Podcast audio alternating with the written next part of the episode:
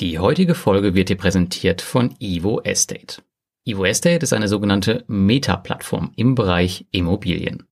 Das bedeutet, mit einem Account hier kannst du bei unzähligen anderen Plattformen investieren, darunter Reinvest24, Hausers, Bergfürst oder Nordstreet. Momentan lohnt sich ein Blick auf die Plattform besonders, denn Evo Estate hat große Pläne. Beispielsweise wird es demnächst einen externen Zahlungsabwickler geben, und damit auch getrennte Konten für die Investoren. Zudem wurden weitere Anbieter angekündigt, die auf die Plattform kommen werden. Ganz neu ist beispielsweise der Anbieter InRento, die erste Vermietungsplattform, welche durch die Zentralbank Litauens reguliert wird. Die Regulierung wird 2021 sowieso ein großes Thema für Evo Estate werden. Wenn ihr das Lust auf mehr gemacht hat, dann gibt es über den Link in den Show Notes 0,5% deines investierten Kapitals in den ersten sechs Monaten als Cashback zurück. Du findest dort auch einen Bericht von meinem Blog über Evo Estate, wo du dich tiefer informieren kannst. Und nun viel Spaß mit dem heutigen Podcast.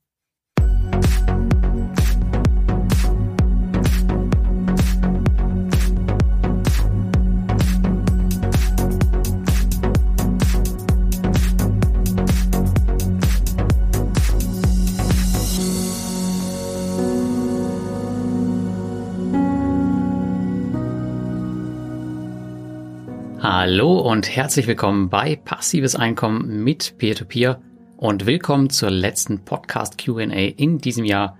Ihr habt mir wieder kräftig Fragen eingesendet und ja, mittlerweile ist das echt ein schönes Format dieses Jahr geworden, was mir persönlich eine Menge Spaß macht und was ich auf jeden Fall 2021 vermutlich auch weiterführen werde. Ja, die Fragen, die ich gesammelt habe, kommen von Telegram, von Facebook, von Instagram etc. Ich glaube, es sind dieses Mal um die 30 Fragen, also circa so viele wie beim letzten Mal. Und bevor wir jetzt lange reden, fangen wir mal einfach an. Die erste Frage. Du hast dieses Jahr extrem viele Plattformen aus deinem Portfolio geworfen. Kommt denn auch mal wieder eine neue dazu? Wenn ja, welche? Ja, das stimmt. Ich habe gleich sechs Plattformen rausgeworfen. Mit Groupier waren es sieben, wobei ich hier natürlich die Entscheidung über den Rauswurf nicht selbst getroffen habe. Es gibt allerdings seit kurzem eine neue Plattform in meinem Portfolio.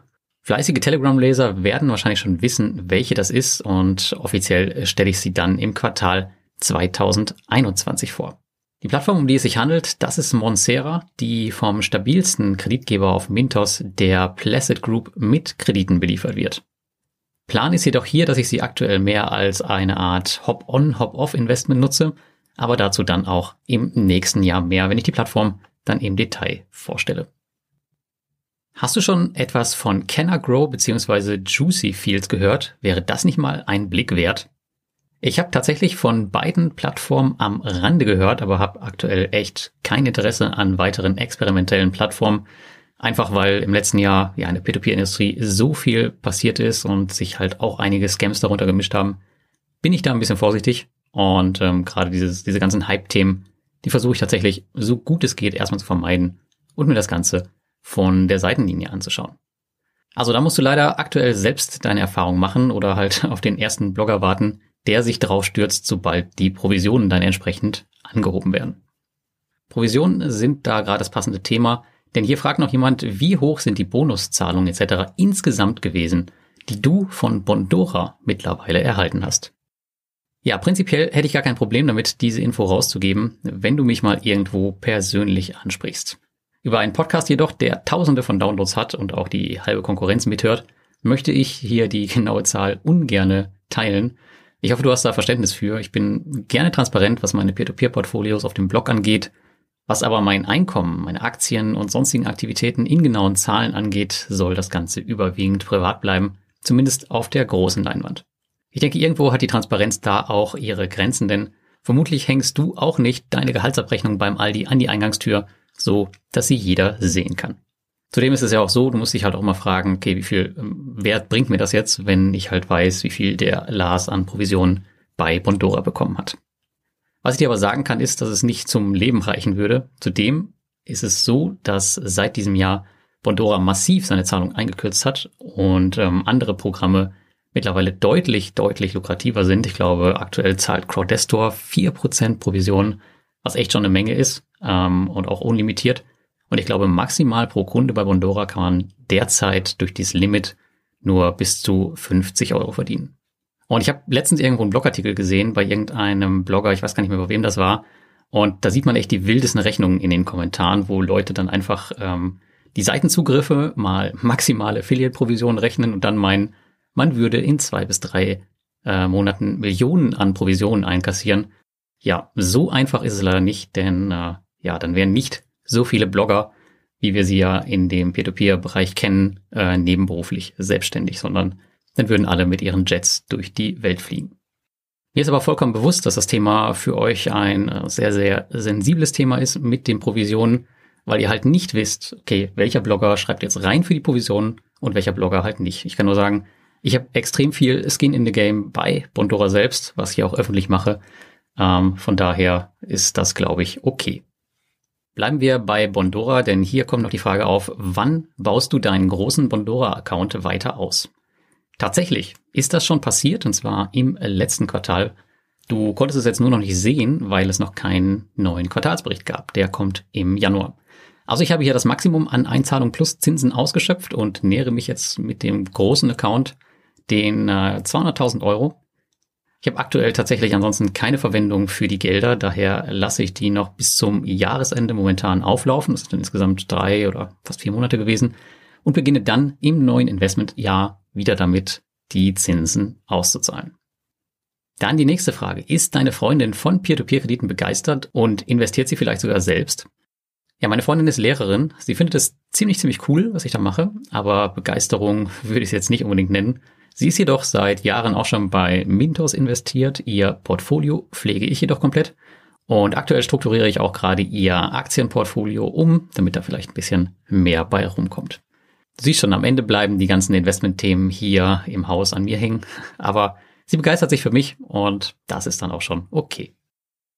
Dann haben wir hier eine Frage bezüglich äh, Quico. Eine sehr, sehr lustige Frage. Derjenige fragte, wollte bei Quico investieren, habe mich umentschieden, Geld noch nicht wieder da. Weg? Fragezeichen.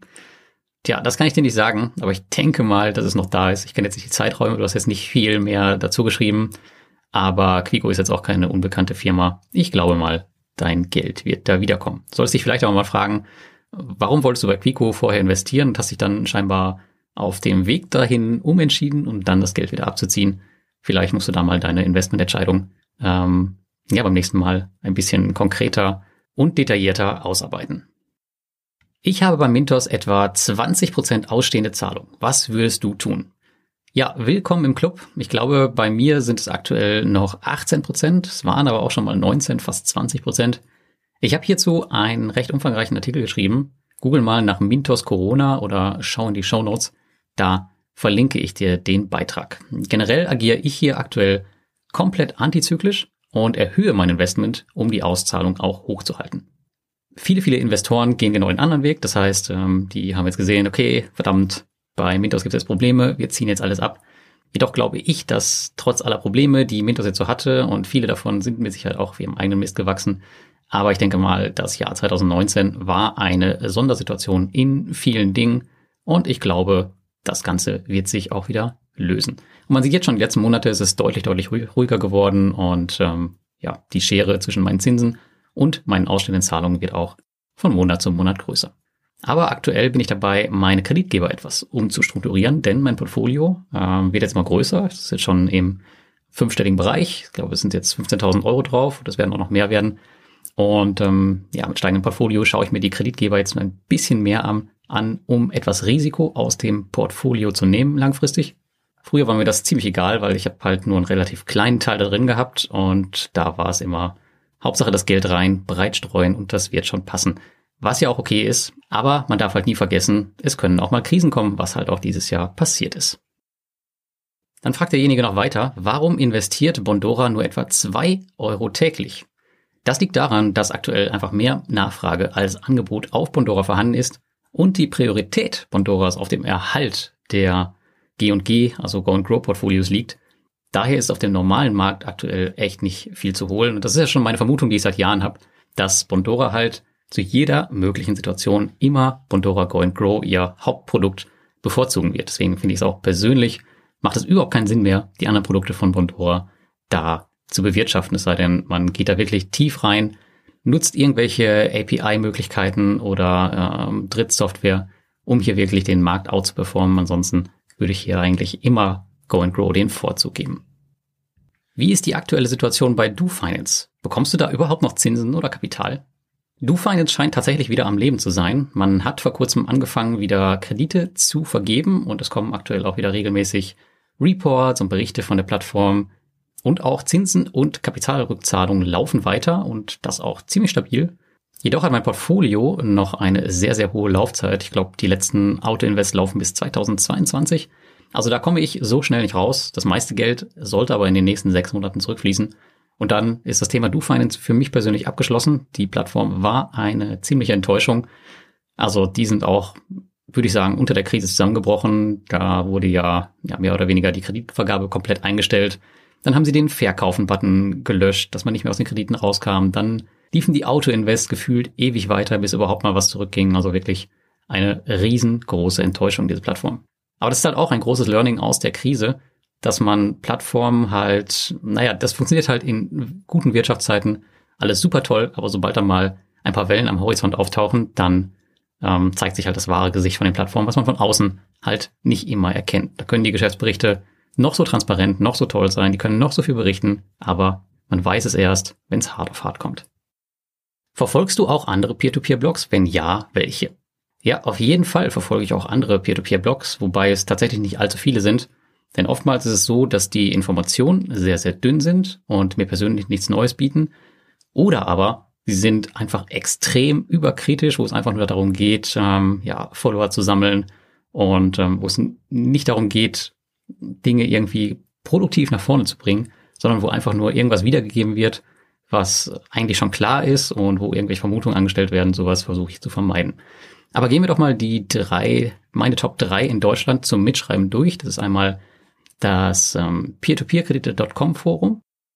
Ähm, das ist von Klaus Lehmann. Das ist eine extrem gute Informationsquelle, wie ich finde, wobei mir der Ton hier oftmals auch ein bisschen zu überkritisch erscheint. Aber trotzdem findet man hier eigentlich immer sehr, sehr gute Informationen und kriegt auch schnell Antworten, wenn man denn mal irgendwas hat. Der zweite Blog ist peertopeergame.com von meinem Kollegen Thomas Butz. Thomas ist der Co-Host im Peer-to-Peer-Café, aber darüber hinaus bieten seine Artikel immer, finde ich, ziemlich interessante Infos, die man so meist auf keinem anderen Blog findet, denn er ist bei neuen Plattformen immer recht früh dabei und deswegen kriegt man hier immer sehr, sehr schöne Erstinfos.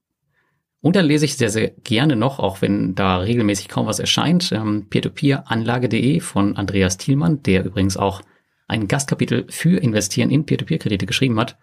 Und Andreas gehört zu den Peer-to-Peer-Bloggern, die schon extrem lange dabei sind, auch mit sehr, sehr viel Kapital investiert sind. Und auch er hat immer extrem spannende Sichtweisen und daher lese ich seine Berichte immer sehr gern. Aber es gibt auch im englischsprachigen Raum spannende Seiten, die ich verfolge. Auch hier mal meine Top 3. An Stelle 1 ist peertopeerexplore.com. Vor allem interessiert mich hier die Loan Originator Bewertung der verschiedenen Plattformen, vorrangig Mintos. Mit steigendem Portfolio bei Mintos ist das nämlich auch für mich ein Thema. Ich habe es eben schon erwähnt, dass ich hier ein bisschen was umbaue. Und hier ist es immer ganz cool, nochmal eine unabhängige Meinung zu bekommen, beziehungsweise eine Meinung von Leuten zu bekommen, die die Dinge nochmal ein bisschen anders bewerten als vielleicht Mintos selbst. Wobei sich bei den Ratings auch einige ähm, Dinge dem offiziellen Rating von Mintos gleichen. Dann finde ich p2pmarketdata.com ganz gut, denn hier bekommt man einen recht schnellen Überblick, Überblick über das Volumen auf den verschiedenen Peer-to-Peer-Plattformen und bekommt ein Gefühl dafür, über die Größe der Plattform. Zum Beispiel weiß man da, dass Mintos nicht unbedingt die größte Plattform in Europa ist. Sieht man dann schön mit einem Blick und bekommt das Ganze direkt auf der Startseite. Deswegen schaue ich da sehr, sehr, sehr gerne mal rein. Und den dritten Block, das ist mein Partnerblog, Peer-to-Peer Lending at its Best. Hier schreibt mein äh, Kumpel Tobias und ich lese hier meist mit, um zu schauen, wie sich sein Investment und sein Blog entwickelt und ja, halt auch um seinen Weg ein bisschen zu verfolgen. Tobias ist persönlich für mich ein tolles Vorbild für alle, die gerade noch am Anfang ihres Peer-to-Peer-Investments stehen. Und man kann sich hier wirklich eine Menge Tipps mitnehmen, durch die Bank weg finde ich eine persönlich ziemlich coole Seite, auch zur Motivation, wenn man irgendwas ähm, nebenberuflich starten möchte. Also schaut hier unbedingt mal rein, wenn ihr Bock habt. Dann, was sind aus deiner Sicht die größten Überraschungen des Jahres 2020, im positiven wie im negativen? Ja, positive Überraschung, wenn wir mal im Peer-to-Peer-Umfeld bleiben, dann, dass sich die klassischen Peer-to-Peer-Plattformen deutlich besser gemacht haben als die Marktplätze. Eigentlich dachte man immer vor der Krise, okay, das ist genau andersrum, weil durch die hohe Diversifikation auf den Marktplätzen hat man hier eine erhöhte Sicherheit. Und wenn halt ein klassischer Peer-to-Peer-Marktplatz äh, oder eine klassische Peer-to-Peer-Plattform ins Straucheln kommt, dass die dann deutlich mehr Probleme haben. Allerdings konnten die in der Krise ihr Cash, man sieht es bei Twino zum Beispiel oder auch bei anderen, deutlich, deutlich besser kontrollieren und kam damit auch besser durch diese aktuelle Krise. Dann die zweite Überraschung, die Recovery der einzelnen Plattformen. Also ich fand es echt erstaunlich, wie schnell hier alles wieder zurückgekommen ist. Und jetzt im Dezember hat man das Gefühl, dass wir vor einem neuen Peer-to-Peer-Boom stehen, tatsächlich, weil ja, viele Plattformen stehen wieder an Rekordwerten. Das gilt jetzt nicht für Mintos und Co., wenn wir auf Estate Guru schauen, auf Peerberry, auf Twino, das sind echt die Gewinner der Krise. Und ich bin mal sehr gespannt, wie sich das im nächsten Jahr entwickeln wird. Und die dritte Überraschung für mich positiv. Es wurde extrem auf Transparenz gesetzt. Also man kann Mintos jetzt nachsagen, was man will über die Krise, was da so alles passiert ist. Aber so transparent, wie sie heute sind, waren sie noch niemals zuvor. Und das andere Thema, was da noch mit reinspielt, das ist natürlich auch die Sache durch die ganzen Scams, auch hier wieder. Die mögen echt scheiße gewesen sein, aber dadurch wird die Regulierung jetzt extrem nach vorne getrieben und wir werden dadurch nächstes Jahr die ersten regulierten Plattformen sehen, äh, allerspätestens im November 2021, wenn die Lizenz in Lettland dann aktiviert wird. Ja, kommen wir mal zu den negativen Überraschungen. Ähm, man könnte hier Groupier sagen, ja, aber gut, es gab jetzt einige Scams. Ich weiß jetzt gar nicht mehr, ob das dann noch eine negative Überraschung war, aber es war klar, dass irgendwie nach Investio und Kutzal noch ein bisschen was hinterherkommt. Und auch heute bin ich mir ziemlich sicher, dass da noch andere Plattformen sind. Deswegen weiß ich gar nicht, ob das noch so eine Überraschung ist. Mich haben hier tatsächlich mehr in der Krise so Plattformen überrascht oder vielmehr enttäuscht, die den Transparenzboom nicht so richtig mitgegangen sind, ähm, der von anderen Plattformen halt vorgelegt wurde. Wenn man hier mal Plattformen nennen soll, dann beispielsweise Bulky State. Von Bulky State hat man in der ganzen Krise überhaupt nichts gehört. Also die waren mir schon vorher sehr, sehr, ähm, also es funktionierte immer alles, aber die waren halt sehr intransparent. Das hat sich aber in der Krise überhaupt gar nicht geändert. Also ich weiß halt jetzt nicht weniger als davor von der Plattform, was bei anderen halt sehr ähm, anders abgelaufen ist, würde ich mal sagen. Und deswegen war auch meine Entscheidung hier, Bulky State aus Sicherheitsgründen rauszunehmen, weil ich einfach nicht weiß, wohin sich diese Plattform entwickelt und ich einfach nicht genug Infos bekomme. Ja, das war auf jeden Fall eine negative Überraschung. Die zweite ist Viventor. Die hat mich jetzt eigentlich zuletzt relativ negativ überrascht. Die haben echt gut angefangen gewesen, weil bei dem Transparenzboom bleiben, um auch ein bisschen offener zu kommunizieren. Sie haben diese Webcast gemacht, wo man auch mit den Kreditgebern zusammensaß und darüber gesprochen hat. Auch ich war einmal Mitglied davon und konnte, glaube ich, damals mit, ich glaube, es war Ibanka aus Spanien sprechen und dem CEO Andrius. Aber seit der Übernahme durch die niederländische Gielen Group läuft einfach oder gefühlt einfach alles schief. Es gibt Berechnungsfehler auf der Plattform. Wir wurden, glaube ich, wir wurden zweimal wieder Zinsen abgezogen, die falsch gebucht waren. Es gab Probleme mit Kreditgebern. Der CEO ist jetzt auf einmal weg. Es wird aber auch gar nicht kommuniziert. Also katastrophal und auch für mich hier ein Grund, die Reißleine zu ziehen. Muss ich hier sagen, ich habe hier nicht viel Geld liegen. Also es ist total egal, was mit der Plattform passiert. Ähm, ich habe aber meinen Autoinvest Anfang diesen Monats, ich glaube schon Anfang letzten Monats, abgeschaltet. Weil wenn man es jetzt mit Mintos vergleicht, bei Mintos habe ich halt das 15-fache von dem Geld liegen, was ich bei Viventor liegen habe. Und Viventor hat gefühlt irgendwie mehr Probleme und bei Mintos habe ich dann noch die Muße, mich damit irgendwie auseinanderzusetzen weil ja auch ein bisschen Geld von mir da drin steckt. Aber bei Viventor ist mir das echt total egal und da habe ich echt auch null Bock drauf. Dann die dritte negative Überraschung, das war das Verhalten von einigen Bloggern und äh, Investoren, denen die Nerven in der Krise so ein bisschen durchgegangen sind. Und gerade bei Groupier gab es halt ja sehr, sehr viele Anfeindungen. Ich hatte sowas zwar schon erwartet, aber in der Ausprägung hat es mich doch echt überrascht, weil ich habe irgendwie gefühlt nicht einmal den Satz gelesen von wegen, ja, ich habe das, äh, ich habe Groupier analysiert und es ist irgendwie doof gelaufen. Ähm, es würde immer, es wird immer nur ein Schuldiger gesucht. Entweder es ist Groupier, wenn es Groupier nicht ist, dann sind es die Mitarbeiter von Groupier und wenn es die nicht sind, dann sind es die Blogger oder der oder hier. Also echt unglaublich. Und ähm, das ist auch ein schönes Learning für mich halt für die nächste Zeit, ähm, dass ich da entsprechend dann auch ein bisschen deutlicher kommuniziere. Leute, wenn ihr hier meine Berichte lest und euch dann irgendwie entscheidet, für die Plattform anzumelden, dann ist das komplett eure Sache, was ihr da macht. Und wenn euer Geld weg ist, dann ist das weg. Aber sucht die Schuld danach nicht bei denjenigen, die einfach nur darüber berichtet haben. Ich meine, ja, es liegt, steht ja immer jedem frei, es selbst besser zu machen. Und von daher muss man hier einmal lernen, die Situation für sich selbst richtig einzuschätzen und auch mit Verlusten einfach mal leben. Das ist halt einfach so und das gehört einfach zum Investieren dazu. Die nächste Frage. Wie unabhängig sind deine aktuellen Peer-to-Peer-Ratings auf einer Skala von 0 bis 10, wobei 0 keine Abhängigkeit ist? Ja, das kannst du eigentlich selbst nachschauen, ähm, denn unter Peer-to-Peer-Plattform-Rating, einfach mal bei Google eingeben oder ich pack's dir auch nochmal in die Show Notes, wenn du magst, siehst du alle 16 Faktoren, aus denen sich das Rating zusammensetzt.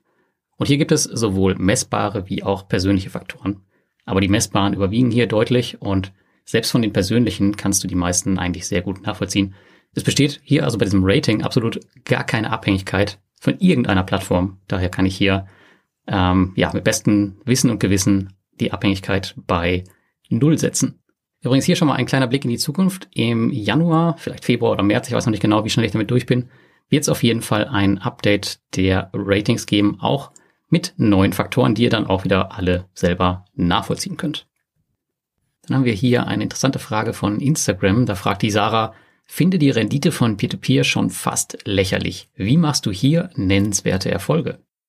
Ja, Sarah, also ich weiß nicht, in meiner Welt ist die Rendite schon einigermaßen okay, würde ich sagen. Wenn ich jetzt in Portfolio Performance schaue, was ich hier gerade auf habe parallel, ähm, dann habe ich hier einen 70-prozentigen Zuwachs des Peer-to-Peer-Portfolios seit 2015.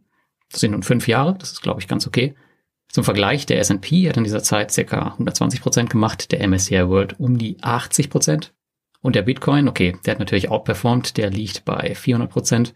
Also der Erfolg ist hier auf jeden Fall erkennbar und vor allem ist es ein schöner Anker, wenn es mal kracht, so wie in diesem Jahr. Ich meine, das habe ich ja oftmals auf meinem Blog gezeigt, wo es halt bei den Aktien richtig runtergerasselt ist. Da ist bei den P2P-Krediten überhaupt gar nichts passiert und ja, hätte ich persönlich Groupier nicht verloren, dann wird es noch besser aussehen. Das waren jetzt knapp zweieinhalbtausend Euro, die halt einfach mal weg sind und ähm, die mich halt ein bisschen Rendite gekostet haben. Aber ansonsten, wenn man jetzt auf das Ergebnis von seit 2015 schaut, und es geht ja immer um den um die langfristige Entwicklung einer Anlageklasse, da muss ich echt sagen, ey, super cool. Ich meine, wenn ich dann überlege, wie viel Arbeit ich mit der Anlageklasse an sich hatte, jetzt als reines Investment, jetzt wenn wir den Block mal außen vor lassen, dann bin ich damit schon echt ganz zufrieden und sieht jetzt auch nicht so aus, als würde sich das die nächsten fünf Jahre ändern. Was passiert mit dem Peer-to-Peer-Account, wenn man stirbt? Auch dazu gibt es einen umfangreichen Artikel. Einfach mal nach Peer-to-Peer-Kredite und Tod googeln oder in die Shownotes schauen. Da schreibe ich dir das auch nochmal auf und pack dir den Link da rein.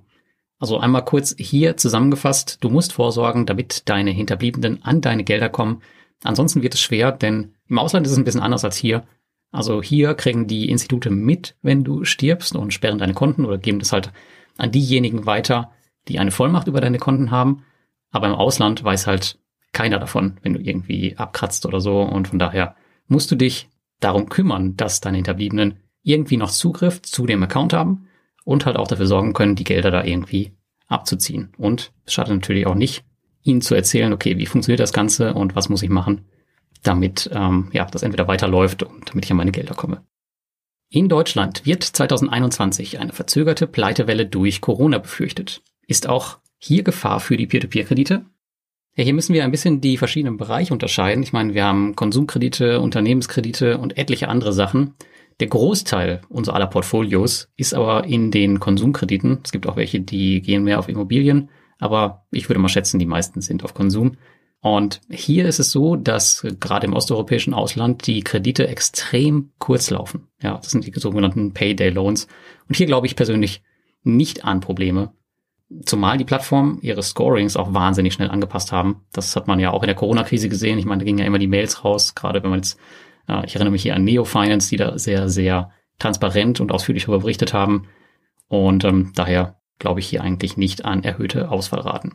Ich meine jetzt auch irgendwo gesehen zu haben, ich weiß nicht mehr, wo es war, dass es bei einigen Plattformen sogar dahin geht, dass die Ausfallraten gerade wegen der besseren Scorings jetzt ähm, signifikant nach unten gehen, also in die Gegenrichtung.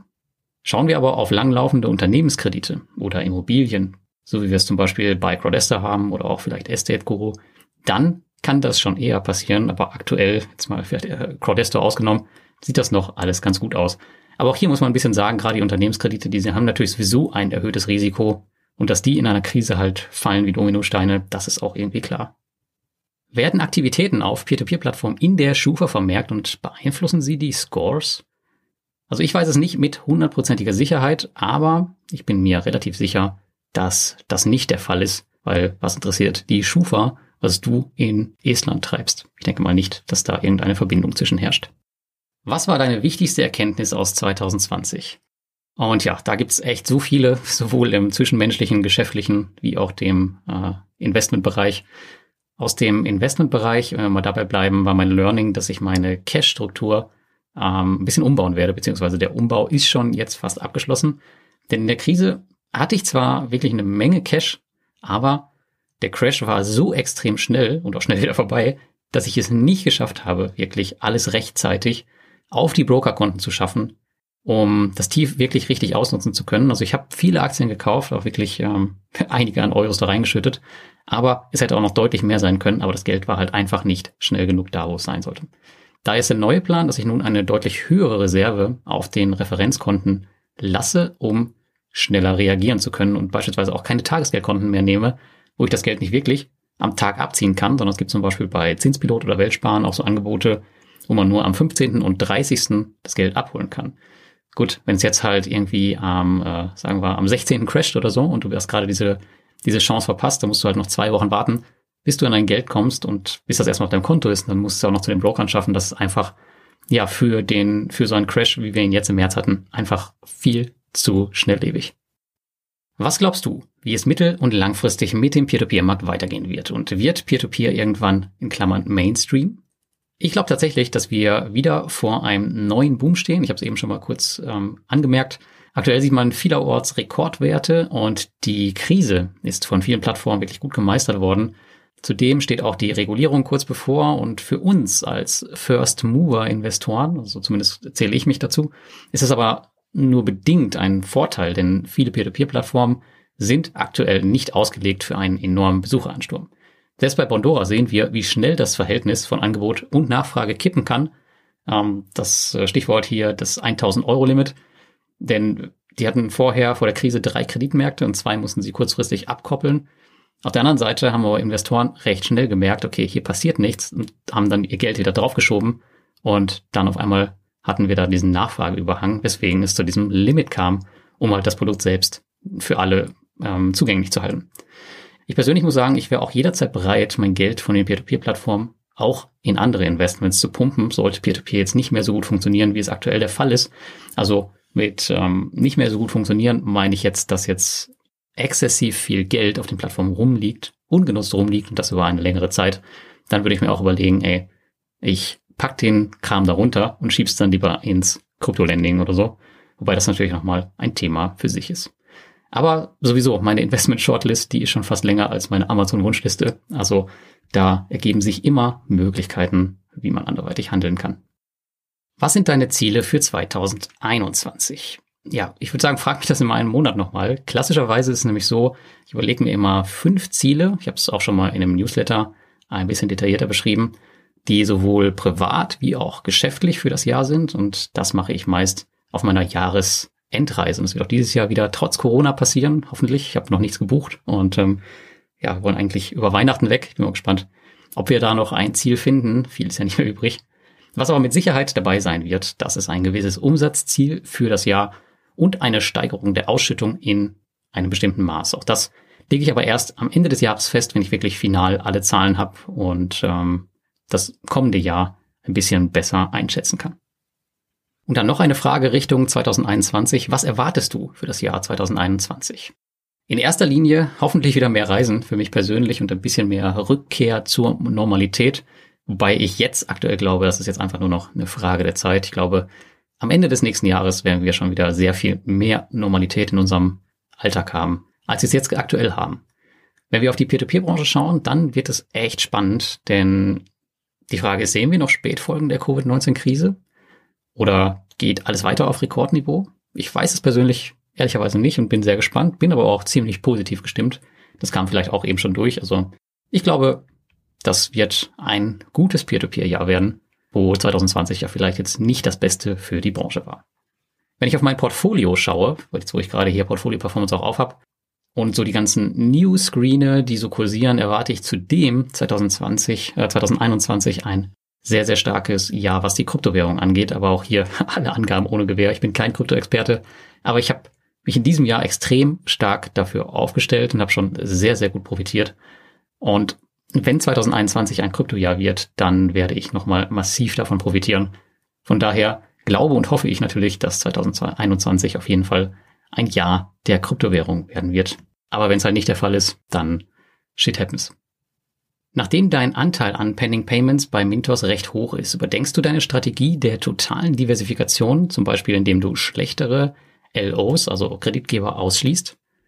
Ja, das kam vielleicht eben schon durch, ähm, aber jetzt nicht unbedingt wegen der Pending Payments, sondern einfach, weil mein Portfolio so langsam in einen Bereich kommt, wo es mir immer weniger egal ist, was mit dem Geld passiert. Ich meine, ich lese auch die Geschäftsberichte von Bondora, obwohl mich Geschäftsberichte eigentlich nicht so interessieren, aber ich habe halt fast 200.000 Euro da liegen. Deswegen möchte ich halt schon wissen, ähm, ja, was die halt mit meinem Geld machen. Und genauso ist es auch mit jedem anderen Investment, das eine bestimmte Schwelle übersteigt. Und es ist jetzt bei Mintos noch nicht so, dass ich mir jetzt die Geschäftsberichte durchlese. Dafür muss noch ein bisschen mehr passieren. Aber es ist zumindest so, dass ich mich immer stärker dafür interessiere und auch, ja, wissen will, wo mein Geld da genau investiert ist. Bei 1000 Euro oder 2000 Euro ist mir das egal, ob das jetzt ähm, auf 60 oder 70 Kreditgeber gestreut ist und wo die alle sitzen. Wichtig ist nur, dass am Ende was bei rumkommt, aber jetzt schaue ich mir das tatsächlich ein bisschen genauer an. Also aktuell baue ich hier mein Portfolio um. Äh, in Telegram hat man es vielleicht schon ein bisschen gesehen und wir haben auch kurz darüber diskutiert. Ich denke, am Ende werden es tatsächlich nicht mehr als 10 bis 15 Kreditgeber sein, die dann noch in meinem Portfolio verbleiben werden vielleicht mit einigen Ausflügen hier und da, um äh, erhöhte Renditen mitzunehmen. Aber ich schreibe dazu im neuen Jahr dann nochmal einen Beitrag, wenn ich meinen Artikel zum Autoinvest überarbeite. Das mache ich standardmäßig eigentlich einmal im Jahr. Und ähm, ja, da rede ich dann auch nochmal über meine Strategie. Jetzt haben wir hier eine Kryptofrage. Was hältst du von Ethereum 2.0 Staking? Da gibt es 5 bis 20 Prozent Zinsen, aber die Coins hängen fest bis Ethereum 2.0 am Start ist. Ich habe es eben erwähnt, ich bin kein Krypto-Experte, auch wenn ich da investiere. Und ich halte als zweitgrößte Position tatsächlich auch die Ethereum. Aber ich kann dir zu Ethereum 2.0 überhaupt gar nichts sagen. Halte aber persönlich von den Smart Contracts und dem Ethereum-Netzwerk relativ viel. Und vielleicht, wenn du es noch nicht getan hast, dann hörst du dir dazu auch nochmal das Peer-to-Peer-Café speziell mit äh, Ronald Kandelhardt an, was wir da jetzt hatten. Ich meine, da haben wir fast drei Stunden nur über dieses Thema geredet. Vielleicht ähm, siehst du da noch einiges für dich raus, falls du das noch nicht getan hast. Ich verlinke es dir auch nochmal in den Show Notes. Dann nehmen wir hier gleich noch die weitere Kryptofrage mit. Da hatten wir nämlich noch eine. Und zwar, wo kaufst du Kryptowährung und verleihst du diese? Wenn ja, wo?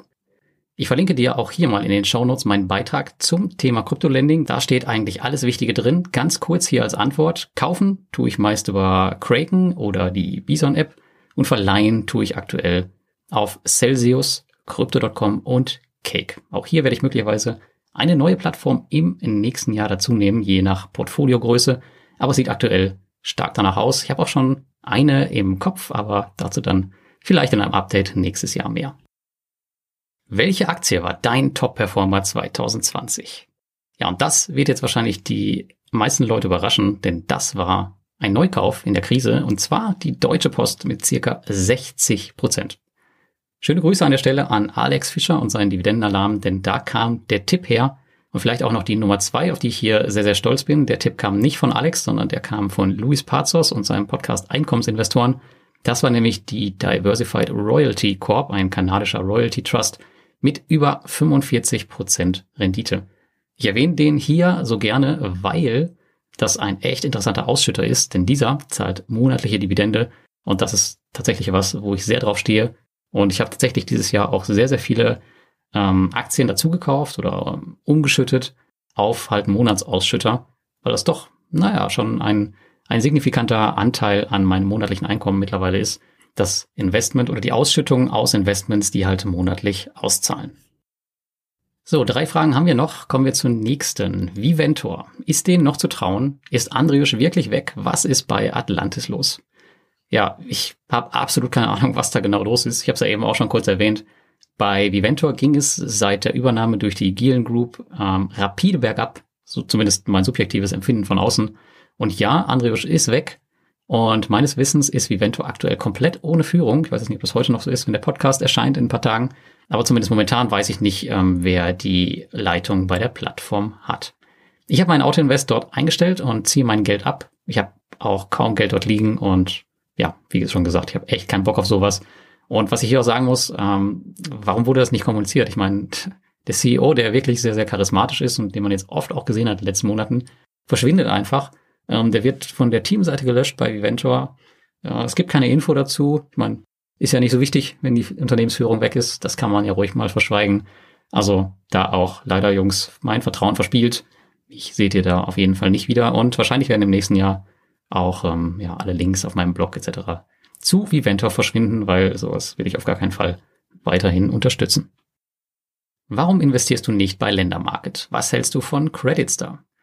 Ja, ich habe Creditstar Loans bei Mintos, aber momentan plane ich jetzt keine Aufnahme von Ländermarket. Mein P2P-Portfolio ist, muss ich sagen, jetzt echt gut bestückt und ähm, wurde jetzt ja auch konsolidiert ganz gut dieses Jahr. Es gibt tatsächlich noch genug Ausbaupotenzial bei den laufenden Plattformen. Und wie gesagt, es kommt eine Plattform Anfang 2021 dazu. Aber das wird, wie gesagt, auch nicht Ländermarket sein. Und ich weiß nicht, ob ich noch eine aufnehmen werde. Aber ob die Notwendigkeit besteht, hm, müssen wir mal schauen. Aber auf jeden Fall, ich habe Ländermarket zwar auf dem Schirm, aber jetzt nicht irgendwie auf der Shortlist. Aber das kann sich natürlich ändern, wenn da jetzt irgendwie was Interessantes passiert. Sollte man 2021 noch in Mintos investieren oder sein Geld besser abziehen? Also ich kann dir nicht sagen, was du tun solltest, aber ich werde auch 2021 weiter investieren. Aber wie jetzt schon mehrfach im Podcast angesprochen, wie du gehört hast, muss man eventuell seine Erwartungen und seine Strategien ein bisschen korrigieren. Klar kann man weiter breit streuen, wie ich das ja auch zu Anfang gemacht habe. Dann wird man aber auch alle zukünftigen Marktschwankungen mitnehmen und sollte mit einem Investmenthorizont von 10 bis 15 Jahren rechnen. Und wie jetzt auch die Erfahrung gezeigt hat der letzten Monate, sind einige Investoren dazu einfach nicht bereit, beziehungsweise sehen P2P auch so ein bisschen als ja kurzfristige Anlage, um das Geld vielleicht dann doch in kürzester Zeit in den Aktienmarkt zu fahren. Die andere Strategie ist, dass man die Streuung zugunsten der Qualität etwas einschränkt, was mein Weg in nächster Zeit sein wird. Ich weiß noch nicht, wo der hinführt, aber aktuell fühle ich mich damit ganz wohl. Natürlich mit dem Nachteil, dass man im Fall einer Pleite eines Kreditgebers gegebenenfalls stärker betroffen sein wird, als das vorher der Fall war. Das Problem, was Mintos halt aus meiner Sicht hatte, das war, dass man vor der Krise nicht wusste, wie sich die Kreditgeber im Krisenfall verhalten und wie stabil alles ist. Und mein Learning jetzt aus dieser ganzen Zeit ist, dass in schwierigen Zeiten viele der schlechten Kreditgeber wirklich in kürzester Zeit die Segel streichen, während die großen mehr oder weniger stabil bleiben. Natürlich hat und wird es auch weiterhin hier Ausnahmen geben, wie zum Beispiel Finco oder ähm, ich weiß gar nicht, wie hieß die Bude aus Polen? Ach ja, Capital Service, genau, ist also auch keine, keine kleine unbekannte Bude. Naja, auf jeden Fall wusste man bei keiner Plattform vor der Krise, wie sie sich verhalten wird oder wie sie sich verhält in den nächsten Krisen. Deswegen haben wir auch im März 2020 so viele panikartig alle Plattformen verlassen sehen. Also da war halt eine Menge Unsicherheit am Markt. Zudem wollten halt viele die günstigen Kaufmöglichkeiten an der Börse nutzen. Und das Ergebnis war, dass halt alle einfach ihr Cash rausgezogen haben. Ich denke auf jeden Fall, das ganze Thema wird sich von Jahr zu Jahr weiterentwickeln. Und als Investor lernt man halt einfach immer mehr dazu, von Jahr zu Jahr. Zumindest sollte das der Fall sein. Und von daher schauen wir mal, wo der Weg dahin führt. Also, ich bleibe zusammengefasst dabei, denn für mich ist Mintos einfach aktuell das dickste Geschütz auf dem Markt. Wenn man einen Peer-to-Peer-Marktplatz im Portfolio haben will, dann kommt man eigentlich an Mintos nicht vorbei, weil ich meine, was sind groß die Alternativen? ja, Peerberry ist kein wirklicher Marktplatz oder will man eine Graupe wie Viventor wählen? Also die Alternativen sind halt einfach nicht da. Und deswegen denke ich, ähm, ist Mintos auch 2021 eine tolle Option. Vor allem vor dem Hintergrund jetzt ihrer ja, ziemlich erfolgreichen Crowdfunding-Kampagne und den Plänen, die sie fürs nächste Jahr haben. Und wenn man jetzt mal schaut auf die letzten Monate, ich hatte ja in einem Artikel berichtet, wie es so bei mir gelaufen ist, da sah das ja ziemlich übel aus. Aber man muss jetzt auch sagen, die letzten Monate war es wieder komplett ruhig. Es gab einen neuen Kreditgeber, in den ich jetzt persönlich nicht investiere.